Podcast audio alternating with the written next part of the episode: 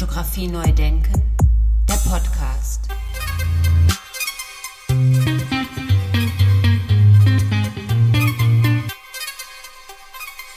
Ja, herzlich willkommen zu meinem Podcast Fotografie neu denken.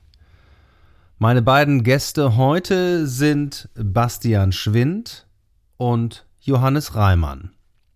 Aufmerksam wurde ich auf die beiden durch ihre Ausstellung Vor der Fotografie mit dem Titel Vor der Fotografie in der Galerie Plan D in Düsseldorf. Die Vernissage habe ich auch in der zweiten Episode meines Podcasts Fotografie neu denken Vernissage bereits vorgestellt. Hallo Johannes, du sitzt in Düsseldorf, ist das richtig? Genau. Schön, dass wir da sein dürfen. Ja, sehr gerne. Und auch du, Bastian, herzlich willkommen zu meinem Podcast. Äh, du sitzt in Wien, richtig? Genau. Hallo, Andi. Sehr schön. Fangen wir mal in Wien an, Bastian. Wie bist du denn zur Fotografie gekommen? Ähm, mein Zugang zur Fotografie ist auch äh, recht klassisch mit äh, der alten Spiegelreflexkamera von meinen Eltern, die ich mit zwölf ungefähr bekommen habe und glaube ich auch sehr ja, so dieser sehr klassische Weg, dass man erstmal alles fotografiert hat und, glaube ich, auch am Anfang mehr von der Kamera begeistert war, als von dem, was man fotografiert.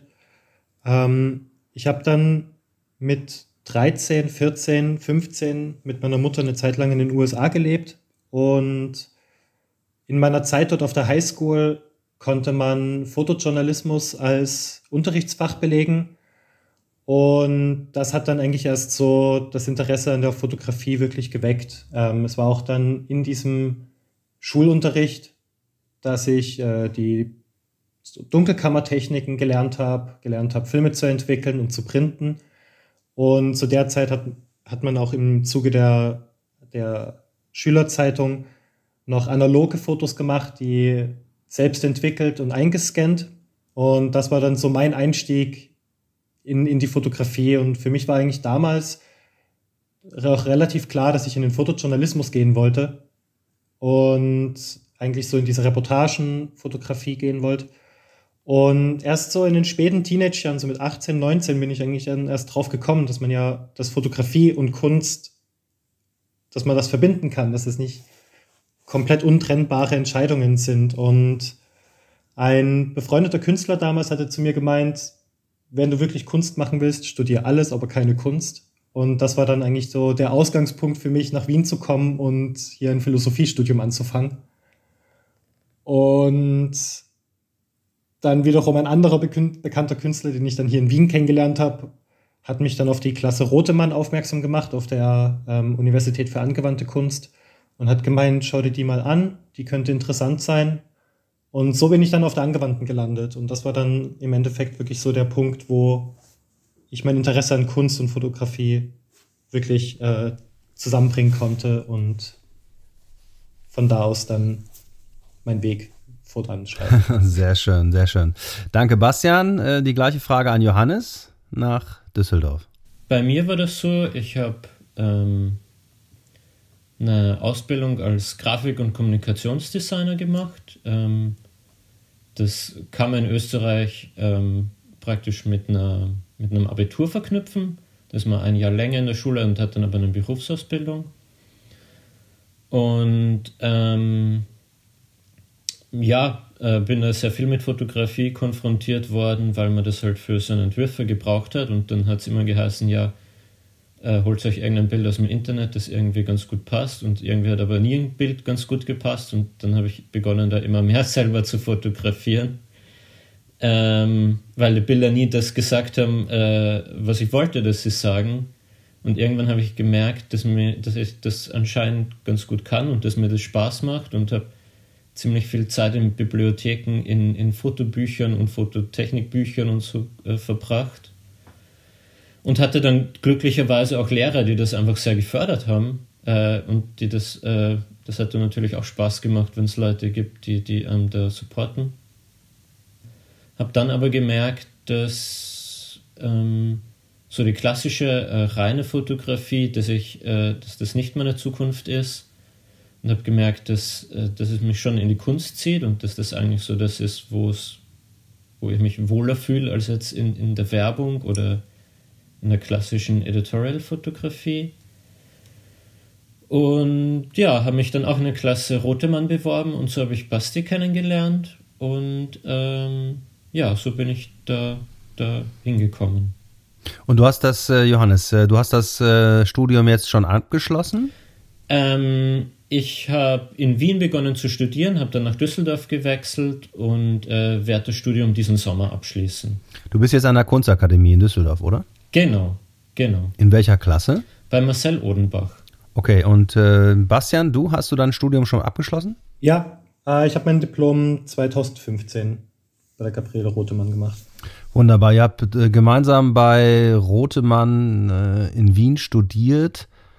Und wie ging das dann weiter? Wie kam dann der Entschluss oder wie fand, fandet ihr zusammen und habt dieses Projekt Pre-Photography ins Leben gerufen? Ähm, Johannes und ich waren noch zufällig mehr oder weniger Nachbarn und haben halt sehr oft dann einfach in unserer Nachbarschaft zusammen abends ein Bier getrunken oder haben uns auf einem Café getroffen. Und da hat sich dann so langsam herauskristallisiert, dass, dass, dass, dass wir auch sehr ähnliche Taktiken äh, verfolgen oder sehr ähnliche Themen und Fragestellungen in, in unserer künstlerischen Arbeit verfolgen.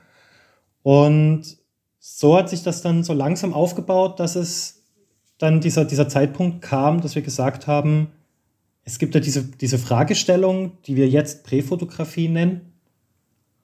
Und an der wollen wir zusammen arbeiten und ähm, ein, ein, ein Konzept erarbeiten und haben gesagt, wir, wir haben jetzt schon so oft über unsere Kunstwerke und, und über unsere Arbeiten geredet. Jetzt ist der Zeitpunkt, dass man mal was zusammen macht. Ja, gehen wir da mal so ein bisschen rein. Und ähm, jetzt heißt ja die Ausstellung vor der Fotografie. Der Begriff Pre-Photography ist, glaube ich, auch schon gefallen. Und du hast jetzt, Bastian, gesagt, Präfotografie. Erzählt uns noch mal so ein bisschen, worum es geht. Es hat sich rauskristallisiert, dass es eigentlich nicht so richtig einen Begriff gibt für dieses Feld, das uns interessiert und in dem wir arbeiten. Also das, was wir ja machen, ist ja irgendwie fotografisch, aber ähm, also jetzt in der Ausstellung, die wir in Düsseldorf zeigen, ist auch kein einziges klassisches Foto zu sehen im, im herkömmlichen Sinn, und wir haben gemerkt, ähm, also wenn man das dann irgendwie Leuten zeigt, dann versuchen die das in Medien einzuteilen und dann kommt dabei totaler Quatsch raus, weil dann ist das irgendwie zerpflückt zwischen äh, Videokunst, Skulptur, ähm, äh, Zeichnung und äh, weiß der Himmel was. Ähm, aber das, worum es eigentlich geht, ist total vorbei. Ähm, die Ausstellung in Düsseldorf ist jetzt vor der Fotografie, weil es, glaube ich, ähm, weil es vielleicht noch leichter ist, das zu verstehen und dann Zugang zu finden. Also es war jetzt sehr lange Zeit diese, diese Strömung der Postfotografie ähm, sehr wichtig in diesem fotografischen Diskurs, in diesem fotografisch-künstlerischen Diskurs. Ähm, und die Idee, die damit verbunden ist, praktisch Fotografie zu überwinden, weil sie so ein alltägliches Medium ist, dass, dass sie überall vorhanden ist und wir machen jetzt aber praktisch, ähm, Yolanda Wessel hat es so, so schön genannt, eine, eine, eine Faltung, eine Falte, ähm, die eigentlich wieder zurück oder die, die zurück und nach vorne eigentlich geht, die in beide Richtungen geht, ähm, indem wir sagen, wir gehen vor die Fotografie. Und dieses Vor versteht sich aber in, also mehrdimensional, also nicht nur zeitlich oder chronologisch, sondern auch räumlich und auch äh, konzeptionell und also dieses das ist vorher sehr vielseitig gedacht und, und ähm, ja, weil die Fotografie so wichtig ist, die Bedingungen für Fotografie nochmal genauer zu untersuchen und sich zu fragen, was, was bedeutet das denn und ähm, wie, ähm, was liegt dem eigentlich zugrunde? Also, ähm, dass eigentlich jetzt ein guter Zeitpunkt nochmal ist, so Grundlagenforschung zu betreiben, weil genau weil die Fotografie so ein wichtiges Medium und so ein zentrales Medium ist, das uns so permanent umgibt.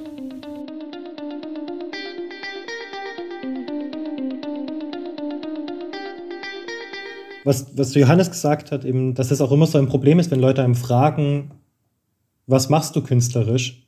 Und man fängt dann so an, rumzueiern, naja, man arbeitet fotografisch, aber erwartet keine Fotoausstellung haben wir halt in Verbindung damit gebracht, dass es, dass es keine Begrifflichkeit gibt.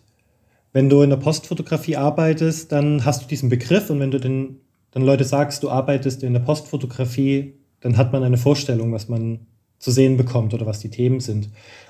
Weil wir sind ja nicht die einzigen Menschen, die diese Themen haben oder die so mit der Fotografie umgehen, wie wir damit umgehen. Also wir, wir sind ja nicht alleine. Und ähm, uns, aber es hat eben so gefehlt, dass es da einen Begriff gibt, damit man überhaupt über diese, über diese Arbeitsweise oder über diese Themenstellung ähm, wirklich diskutieren kann. Das war auch einer so dieser, dieser Hintergrundgedanken. Also eine, eine Diskussionsgrundlage schaffen, wo man mehrere Positionen verbinden kann. Ja, ich finde es schön, dass ihr da auch schon so ein bisschen, wenn man so will, epochal denkt, nämlich Präfotografie. Das äh, klingt ja auf jeden Fall sehr groß. Und ich finde auch gut, dass ihr diese ganzen Begrifflichkeiten mal so aufbrecht. Äh, in meinem Fragenkatalog stand ja auch im Vorfeld drin die Frage, arbeitet ihr mit fotografischen Bildern oder mit Fotografie? Also ich für meinen Teil würde behaupten, ich mache Fotografie, also ganz, ganz klassisch Fotografie, weil Fotografie ja praktisch, also Foto, Licht, Graphie, Graphem, das, das Zeichen. Ähm, wir haben, wir, also vorher jetzt gerade noch äh, so ein bisschen mit Basti telefoniert und gescherzt, eigentlich sind wir so, so richtig orthodoxe Fotografen. so wirklich ganz, ganz ähm, äh, also die, die, das, die das wörtlich nehmen. Also ähm, ja, insofern ähm, würde ich schon sagen, dass wir äh, Fotografen sind, aber vielleicht nicht, ähm, nicht der Vorstellung dessen, was Fotografie für viele bedeutet, entsprechend, sondern eher vielleicht ähm, in einem wörtlicheren Sinn Fotografen. Ja, das ist interessant. Wie wörtlicher nehmt ihr das denn dann, Bastian, als andere Fotografen? Ich glaube, dass wir das, was bei, beim Johannes und, also bei, beim Johannes und bei mir, besonders eben jetzt auch in der Ausstellung in Düsseldorf, ähm, sehr offensichtlich ist, dass eben nicht das Resultat der Tätigkeit eines Fotografen im Mittelpunkt steht, sondern alles das, was mit dem Fotografen oder Fotografin äh, und, und vor ihm, hinter ihm geschieht. Also so diese, ähm, wie soll man sagen, dass man wenn man sich unsere Arbeiten anschaut, sich Fotografie anschaut. Aber eben kein fotografisches Bild, wo man seine Informationen schön ablesen kann, sondern man schaut sich das Konstrukt Fotografie an. Und das aber auch in, in einer, einer Vielzahl an Medien oder auch Aspekten. Also was auch in der Vorfotografie zum Beispiel ein Aspekt ist, ist eben auch dieses ähm, Prozesshafte an der Fotografie ähm, dass es ja eine Aneinanderkettung an verschiedenen Prozessen ist. Sei es nämlich auch zum Beispiel gedankliche Prozesse, sei es eine Vorstellungskraft, damit du überhaupt, damit man überhaupt fotografisch denken kann, muss man sich ja Bilder vorstellen können, zum Beispiel. Ähm, und halt eben untersuchen, was, was der Begriff Fotografie auch bedeuten kann. Und das, ich glaube, das bringt es auf, auf genau auf den Punkt, wir zeigen Fotografie und keine Fotografien. Also kein Resultat, sondern den Prozess. Okay, könnt ihr mal exemplarisch ein oder zwei Arbeiten beschreiben, die in Düsseldorf zu sehen waren? Die, also ich glaube, die Arbeit, die für mich das also am besten zu, auf den Punkt bringt und die sich auch gut beschreiben lässt, ähm, ist eine Serie, die heißt äh, Folding. Ähm, Folding und dann kommt eine Gradzahl dahinter. Das, ähm, die Gradzahl entspricht einer Falte, also die Falte, oder die Gradzahl, die diese Falte hat. Ähm, das ist ähm, Inkjet-Papier, mattes Inkjet-Papier, das eine Falte hat. Diese Falte ist ähm, ungefähr 8 mm tief, ähm, ist auf ähm, einen Bildträger kaschiert. Das Fotopapier ist äh, nicht bedruckt und auch nicht belichtet, ist einfach weiß. Und was passiert, und ähm, die hängt mit nochmal 8 mm Abstand zur Wand. Und was passiert ist, ist, diese Falte wirft eine Reflexion nach oben und einen Schatten nach unten. Und ähm, ja, für mich ist das eigentlich so ähm, einerseits eine, ja, vielleicht sowas wie eine Essenz von Fotografie. Man hat Licht, man hat Schatten, man hat die Reflexion, man hat das Objekt und man hat gleichzeitig ähm, Es hat für mich auch etwas mit, mit äh, Messung zu tun. Also die Arbeit reagiert total sensibel auf den Raum. Man kann sich, ähm, also man stellt sich zum Beispiel vor, also in der Ausstellung hängt die Arbeit jetzt ähm, in einem Raum, der einen äh, matten grauen äh, Fußboden hat. Dadurch sind die Schatten äh, sehr monochrom.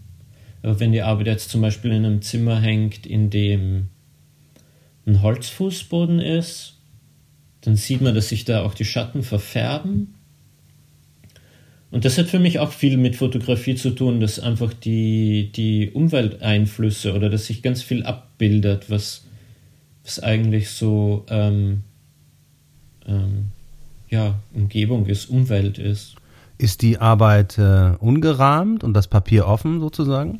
Die Arbeit ist ungerahmt und auch nicht hinter Glas. Das heißt, alles, was äh, mit der Arbeit passiert, bildet sich ab. Also äh, jede Delle, jede, ähm, jede, jede ähm, äh, Spaghetti Bolognese, die davor gegessen wird, hinterlässt Spuren.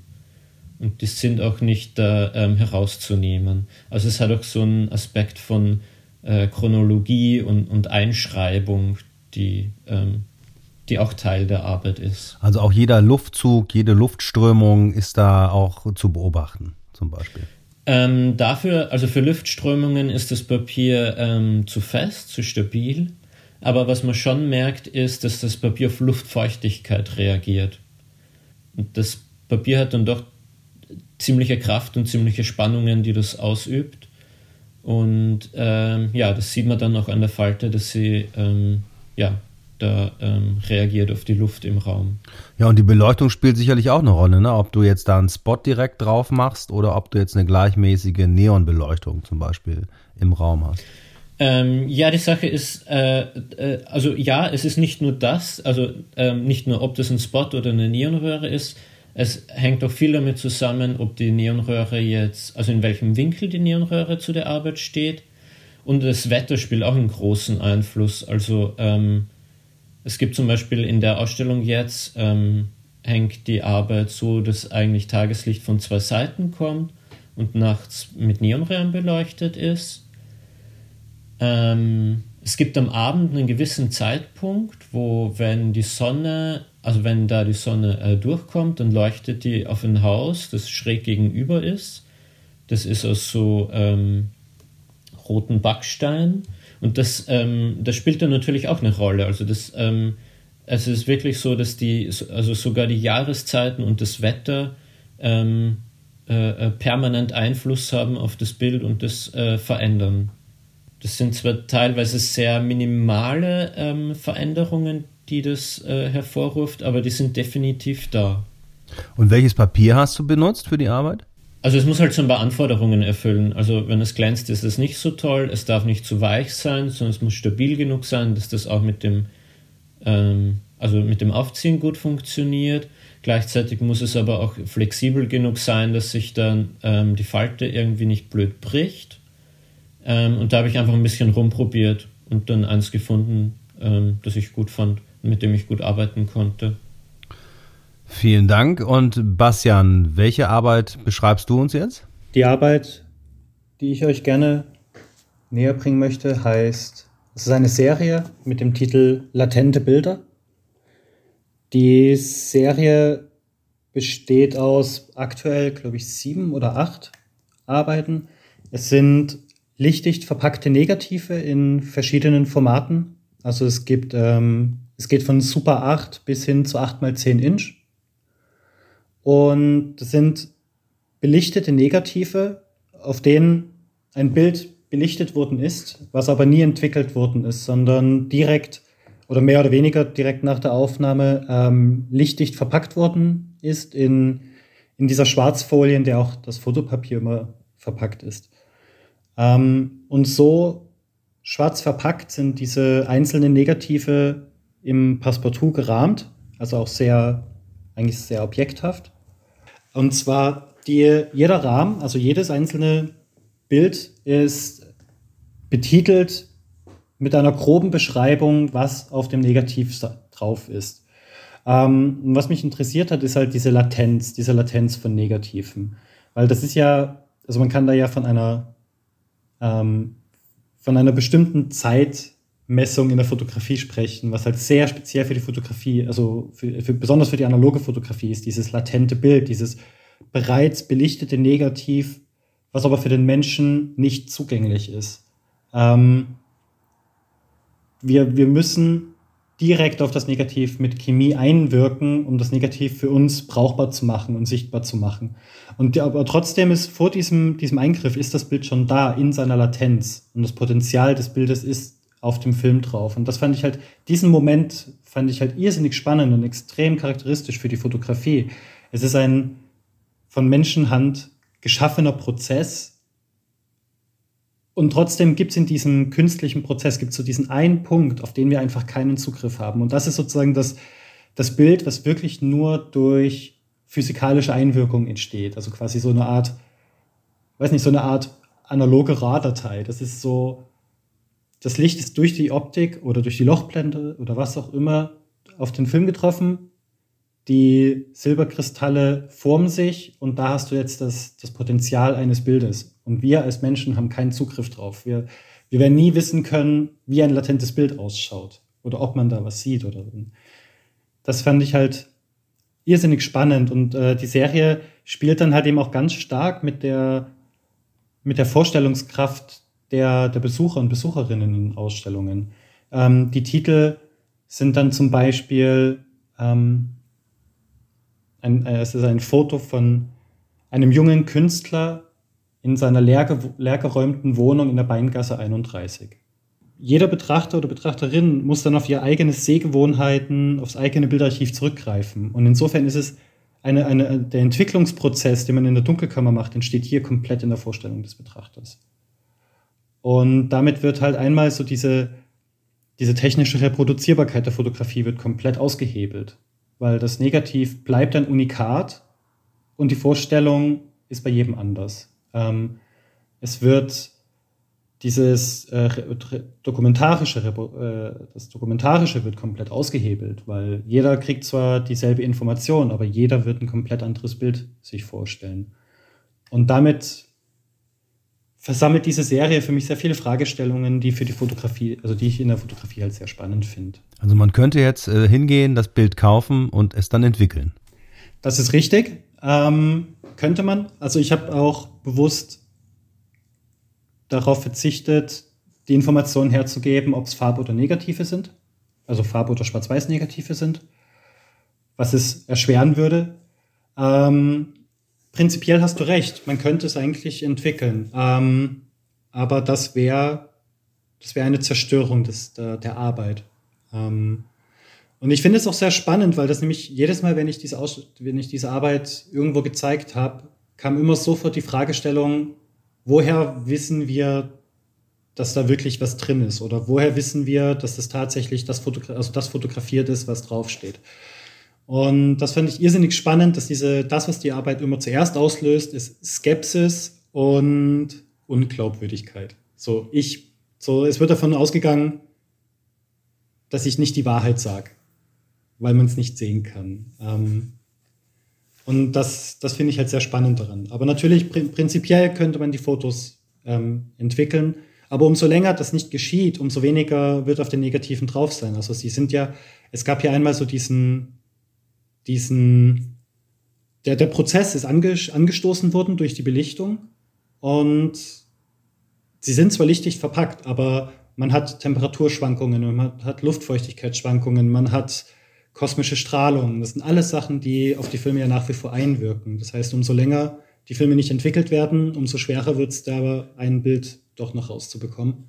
Und irgendwann wird es den Punkt erreichen, wo auf dem Negativen nichts mehr drauf ist. Und dann ist die Latenz zwar in gewisser Weise verschwunden, aber dann ist halt nur noch der, der Titel ist dann eigentlich nur noch ähm, die letzte Spur zum Bild quasi. Sehr schön beschrieben. Vielen Dank. Da stelle ich mir natürlich sofort die Frage, was kann dann euer Projekt vor der Fotografie mit Digitalisierung zu tun haben?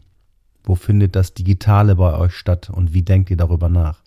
Ähm, ich glaube, wir, ma wir, machen ja keinen Unterschied zwischen Analog- oder Digitalfotografie. Uns, uns geht es um Fotografie als Gesamtes und ob das jetzt äh, das Licht jetzt auf ein lichtempfindliches Filmmaterial oder auf einen Sensor trifft, ist ja ähm, unrelevant. Besonders eben für unsere, für unsere Fragestellung. Und was, glaube ich, in der Ausstellung oder in den Arbeiten, die wir jetzt in dieser ersten Ausstellung zeigen, warum da auch so dieses Material wichtig ist, ähm, fällt mir nur das Beispiel an, es gibt ja in der Digitalfotografie ja zum Beispiel auch diesen, diesen kurzen Moment des latenten Bildes. Also das ist ja auch nichts, was nur in Analog analogen Fotografie eigen ist, sondern es gibt es in der Digitalfotografie durchaus, halt so dieser Moment, bevor, also der Moment zwischen Lichtsensor und, und Prozessor, wo das Bild gerechnet wird. Also wo das dann quasi in digitale Sprache übersetzt wird. Es gibt das, aber das ist natürlich halt ein, wie, was weiß ich, wie, wie wenige Millisekunden dieser, dieser, Proze dieser Moment dauert und halt natürlich nicht einfangbar ist. Dadurch kann man in der Analogfotografie kann ich natürlich den Film nehmen und verpacken. Aber das Thema der, der, der Latenz zum Beispiel ist nicht nur für Analogfotografie. Weißt du, was ich meine? Dass es einfach diese Materialisierung braucht, um es darstellen zu können. Aber kein Urteil darüber ist, ob es digital oder analog ist. Ja, schön, dass du das nochmal ansprichst auch. Äh, und denn das latente Bild wird ja auch immer gerne im Zusammenhang mit analoger Fotografie gesehen. Und das andere latente Bild ist ja auch, also das ist ja auch ähm, medienübergreifend, also praktisch die, die, das andere latente Bild ist ja praktisch das, das, das in der Vorstellung entsteht. Und das ist ja auch ähm, immer auch Teil von digitaler Fotografie, dass man sich etwas vorstellt. Ähm, insofern glaube ich, dass einfach, vielleicht ist auch einfach wirklich die, die analog, also diese Bezüge zur analogen Fotografie einfach, ähm, ähm, ähm, einfach deswegen so viel da oder an vielen Stellen da, ähm, weil, weil man damit einfach mit Material einfach gut äh, Metaphern und Bilder schaffen kann für Dinge, die aber digital trotzdem genauso ähm, existieren. Ähm, und noch ein kurzer Gedanke, also diese Folding-Arbeit, die arbeitet ja mit äh, Inkjet-Papier und das ist ja auch etwas, was ähm, vor der Digital, vor der, also vor, also wenn die Ausstellung jetzt, also das ist auch etwas, was vor der Digitalisierung jetzt in dem Maßstab ähm, ähm, nicht äh, praktiziert wurde und auch nicht möglich war.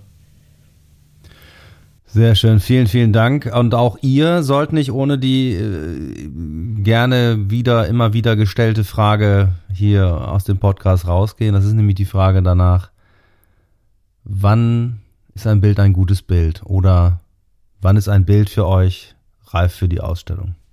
Ich glaube, meins, also das spreche ich natürlich jetzt nur rein für mich persönlich. Ich weiß nicht, ob der Johannes auch seine so ähm, agiert. Ein Hauptkriterium ist, entsteht ein, ein, ein Informationstransfer, ja oder nein? Ähm, bekommt der Betrachter oder die Betrachterin Informationen vom Bild, ohne dass ähm, ich oder jemand in einem Ausstellungsraum oder so zwingend daneben steht und äh, die Person an, der, an die Hand nimmt. Ähm, genau, springt ein Funken über. Muss nicht mal genau der Funken sein, auf den ich abziele, aber ich glaube, das ist so, wonach ich entscheide, ob ein Bild funktioniert oder nicht. Ist er, hat, hat die Arbeit eine Tür, durch die man durchgehen kann? Also ich glaube, für mich ist irgendwie so diese Idee von einer Kraft entscheidend. Also ich glaube, für mich ist ein Bild dann ein gutes Bild, wenn es eine Kraft hat. Ähm, und ich glaube, dazu muss man aber noch sagen, dass es natürlich ganz, also total unterschiedliche Formen von Kräften gibt, die in Bildern wirken können oder die zwischen Bilder und Betrachter, Betrachterin wirken können. Ja, vielen Dank auch für diese Antwort. Kommen wir wirklich zur letzten Frage jetzt. Das ist auch eine Klassikerfrage, ist nämlich die Frage, muss die Fotografie mehr im Unterricht, in der Ausbildung von jungen Erwachsenen und Kindern stattfinden, eurer Meinung nach? Wenn man sich so bei deinen Zuhörern, äh, bei deinen, bei deinen Gästen ähm, zugehört hat, haben ja viele, oder ist mir so vorgekommen, dass viele jetzt einen ähnlichen Einstieg in die Fotografie hatten, indem sie halt eine Kamera von den Eltern oder so bekommen haben. Und das ist ja auch so, so ein bisschen so ein generelles äh, Klischee, dass man als Kind so die alte Kamera von, vom Vater oder von der Mutter bekommt und dann seine Leidenschaft für die Fotografie entdeckt. Und ich finde, das ist halt so ein, da wird so diese, das, das ist dann so extrem abhängig von den Eltern. Und das ist, das wird dann irgendwie so auf das, auf die Erziehung, ist es halt so transferiert worden. Ähm, was natürlich vielleicht auch so gesellschaftlich, äh, gesellschaftliche Gründe hat, eben dass, wenn früher viel mehr Leute noch analog fotografiert haben, dann die Kamera nicht mehr gebraucht haben und an ihre Kinder weitergegeben haben.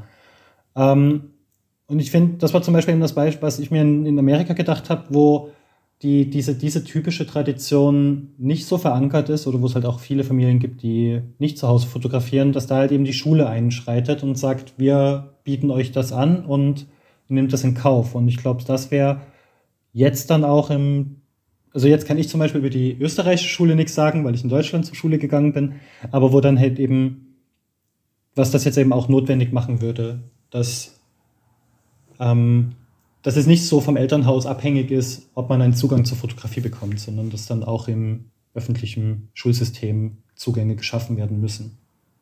Ich glaube, es ist wichtig, dass Kinder ähm, was über Bilder lernen im ganz Allgemeinen, was Bilder können, was die für eine Kraft haben, was die für eine Macht haben, wie die funktionieren. Aber ich glaube auch, dass da immer noch ganz viel auch an den Universitäten und äh, vor allem auch also in den Geisteswissenschaften dass es da eigentlich noch total viel zu holen gibt. Und ähm, also ich glaube, ein gutes Argument kann auch ein Bild sein. Und in den Naturwissenschaften ist das ja teilweise so. Also die Astronomie zum Beispiel arbeitet ja ganz viel mit Bildern. Aber ähm, also jetzt die Philosophie als Beispiel, die ist ja immer noch äh, logozentristisch. Und dafür gibt es gute Gründe, aber ich glaube, es gäbe auch gute Gründe, da Bilder einzuführen. Und ähm, ich glaube praktisch diese, For diese Forderung, ähm, einen Unterricht oder einen Bildunterricht in den Schulen einzuführen, ähm, halte ich für richtig und wichtig. Aber ich glaube auch, dass das in, in allen Bildungsinstitutionen ähm, gut täte, ähm, von diesem, ähm, diesem Logozentrismus auch vielleicht sowas wie ein äh, eine Beschäftigung mit den, also mit Bildern, mit dem Icon ähm, gegenüberzustellen oder um das zu ergänzen. Fotografie neu denken, der Podcast. Ja, lieber Johannes, vielen Dank für das Gespräch. Viele Grüße nach Düsseldorf, lieber Bastian. Viele Grüße nach Wien. Ich hoffe, wir bleiben im Gespräch. Dankeschön. Ja, vielen Dank auch von mir. Und es war super, dass du uns eingeladen hast und es hat uns sehr viel Spaß gemacht. Und ja, ich würde mich auch freuen, wenn wir im Gespräch bleiben. Vielen Dank äh, für die Einladung und äh, danke, dass wir da mit dir sprechen konnten. Und äh, ja, danke, äh, dass wir da sein durften. Fotografie neu denken, der Podcast. Ja, wer mehr wissen möchte über die beiden Künstler, der kann das tun und finden unter www.bastianschwind.com und johannes-reimann.at. Selbstverständlich wie gewohnt sind all diese Informationen in den Show Notes zu dieser Episode zum Anklicken zusammengefügt. Ja, da bleibt mir noch zu sagen, ganz herzlichen Dank fürs Zuhören, gesund bleiben da draußen, ciao, ciao, bye, bye und auf Wiedersehen, bis zum nächsten Mal. Fotografie neu denken, der Podcast.